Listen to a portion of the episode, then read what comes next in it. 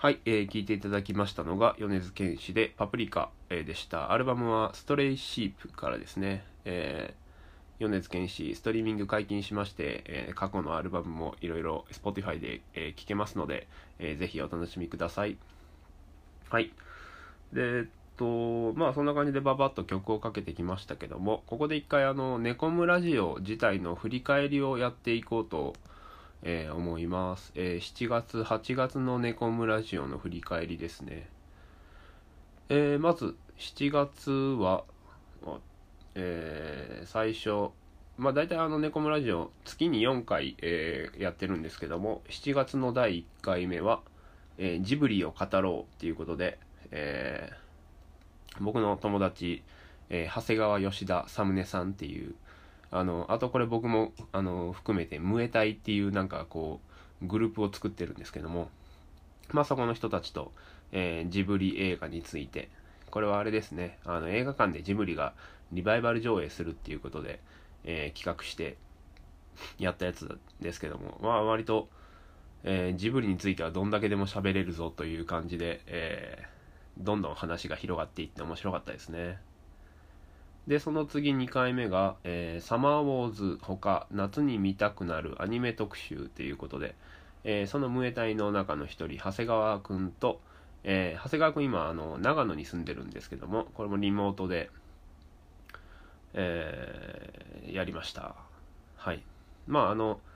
その長野の上田市に、え住んでるんですけども長谷川くんが。あのそこが舞台の「サマーウォーズ」っていうね有名なアニメ映画についてちょっと、えー地元だしえー喋らせてくれっていうことで、えー長谷川くんと話してでついでにこう夏の夏に見たくなる映画みたいなのについて話しました。これもいろいろいろんなアニメ映画が出てきて面白かったですね。はい。じゃあ、えーで7月第3回目はえー私の千葉センタービルっていうことで、えーこれは、えー、乾くんですね。僕のあのルームシェア時代の元同居人の一人ですけども。と、えーまあセンター、えー、と千葉センタービルの漫画っていうのが、えー6月の末ぐらいかな？にネットにアップされたんで、えーそれについて話したりまあなんかなんだろうな。えーその商業施設と街みたいな思い出を話したりしました。で4回目は、えーまたえジブリですね「えーもののけ姫」とあと劇場版「パトレーバー・ザ・ムービー」の 4DX この2本を一緒に見た、えー僕の友達フッシーと、えその2本。あとはまあそれに関連する映画だったり音楽だったりについて、え話したりしました。あとフッシーはあれですね。あのバイクに乗る人なんで、まあ、僕バイク関係は全然わかんないんでそこら辺をちょっと話を聞いてみたりしてっていう感じでしたね。はい。まあそんな感じで、えー、バババって言ってますけどもこれもう8月も行っちゃおうかな。はい。えー、8月はですね、えー、プレイヤーのいる街、えー、清志工人ということで、えーこれはあのえー僕のルームシェア時代の同居人その2その2って言ったら、えー失礼ですけど、えー平田 AKA ちゃん。ちゃんって呼ばれてる、えー平田くんですね、え彼があの清志工人という宝塚の、え町に、えインクラインって名付けられたこうなんかビルを建ててですね。でそこで、えー、とシェアオフィスだったり、えー、とイベントスペースだったりを、えー持ってるので、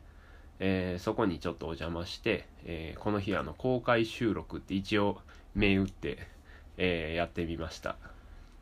まあ、この清志工人っていう街が結構面白くてまあなんかいろいろ物作ってる人だったりとか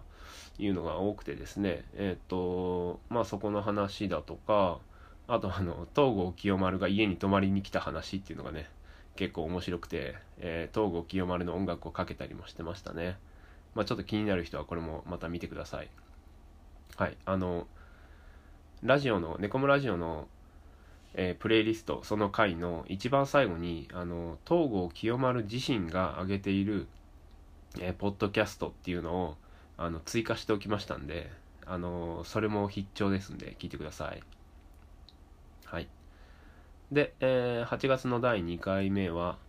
えー、Netflix オリジナルへの期待。日本沈没2020呪音呪いの家はどうだった？っていうことで、えー、これはあの私の友達ムエタイの一人サムネさんですね。まあなんかこうやって言ってるとあのあんまりゲストに広がりがないんですけども。えー、まあこういう楽しい、えー、アニメとか映画の話をできる、えー、友達ですねサムネさん。サムネさんとは基本あの、えー、アニメの話をよく、え一緒にしててあの特に湯浅正明監督の、えアニメについてはえっとちょくちょくちゃんと話をしてるんですけども今回はあの日本沈没2020っていうことで2020まあどっちでもいいですけどまあこれがちょっといろんなねあの批判とかまあいろいろ、えー、意見がネットであった映画なんで、まあ、僕もいろいろ話したいことがあったんでサムネさんと一緒に見て、えー、話しました。はい。まあこれちょっと今度あの劇場公開が決まったんでちょっとその劇場版についても喋りたいなっていうのとあとあの岩佐正樹監督の過去作のあの「獣爪」っていうのがまたネットフリックスで配信されるようなんでちょっとまたサムネさん家に行って、えー、一緒に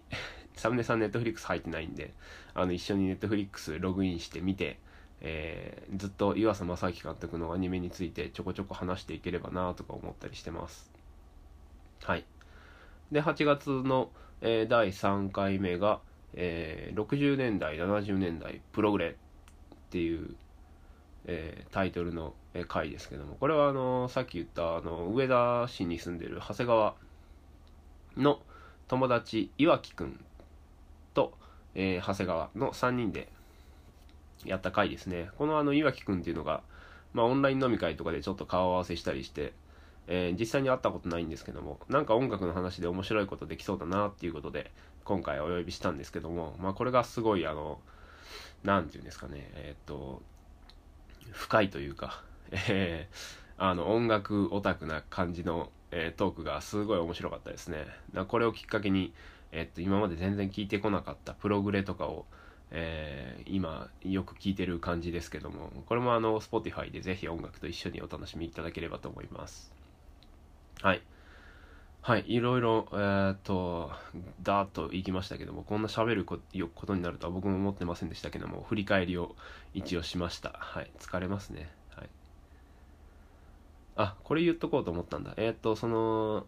えー、第何回だ ?7 月の、8月か、にやった、えー、平田の家でやった録音がですね、あの、マイクを使って、えー、やったんですよね。えー、いいマイクを、えー、つないで、まあいいマイクっていうか平田が持ってたマイクをつないで、えー、やったら、あの、平田曰く音がすごくいいと。で、やっぱりそっちで録音した方がいいんじゃないかみたいなことを言われて、まあ確かにそうなんですけどね。まあ、ポッドキャスト、えー、この猫村ラジオを僕がやろうと思ってやって、こんだけ続いてるのは、えっ、と、なんだろうな、その、手軽に始められるっていうのもあるんで、えー、皆さんもこのこんな感じのポッドキャスト本当に広まればいいなと思ってやってるんですけどもあの聞いていただくのもそうですし自分でやってあの見るっていうのもすごい面白いと思うんでもっと広がればいいなって思ってるんですけどあのマイクちょっと導入しようかなとも思うんですがこの手軽な感じも、えー、何でしょうか、えー、やめられず、えー、だらだらとそのまま来てます。ずっとあの iPhone のマイクであの撮ってますけども今後どうなるかあの注目しててください。いきいきなり音が良くなるかもしれません。はい。はいこれぐらいかな。じゃああのえー、もう次の曲いこうかな。えー、っと7月8月毎月僕はあのプレイリストを作ってるんですけどもそこからの曲をそこから曲を、え2曲流したいと思います。1曲目がですね、えーえー、クンクンビアっていうジャンルの音楽になるんですかね。コロンビアの音楽。これあのなんか YouTube でたまたま見つけた、えー、バンドの曲なんですけども何だったかなバンドの名前が。ロスロスえー、っと調べよう。なんかあの女の子ばっかりの5人ぐらいのバンドなんですけどもすごい PV が面白くて、えー、それでなんか聞いちゃってま聞いてました。ロスビチョスですね。ロスビチョスっていうバンドの、えー、これ PV が面白かったんで The Link is About to Die っていう曲とそれに続いてえっとこれ7月8月のあのよく聴いてた音楽のプレイリストじゃなくてえっとなんかえっとなんだろう2008年かな？あの昔聴いてた音楽を、えー、これ説明が必要だな。えっとなんかえっと2008えー、2020年の8月に聴いてた音楽のプレイリストっていうことで2008っていうプレイリストを作ってたんですとこれだとあの見た目が2008ってなっちゃうんでちょっとそれと差別化するために2008年に聴いてた音楽のプレイリストっていうのも作ってそれがあの2008年っていうと僕は高校3年生とかなんですけどもその時のプレイリストも一緒に上げてるんですよね。あの今ちょっと振り返ってプレイリスト作ってみて。でその中から1曲ちょっと夏っぽい曲を今回あの「さよなら夏」っていうことで、夏関係の曲をあのずっと流そうと思ってるんですけどはいなので、えー、 Los Bitchos で「ザ・リンク・イズ・アバウト・トゥ・ダイ」に続いてえー、と RYUKYUDISKO で OK サンプラーです。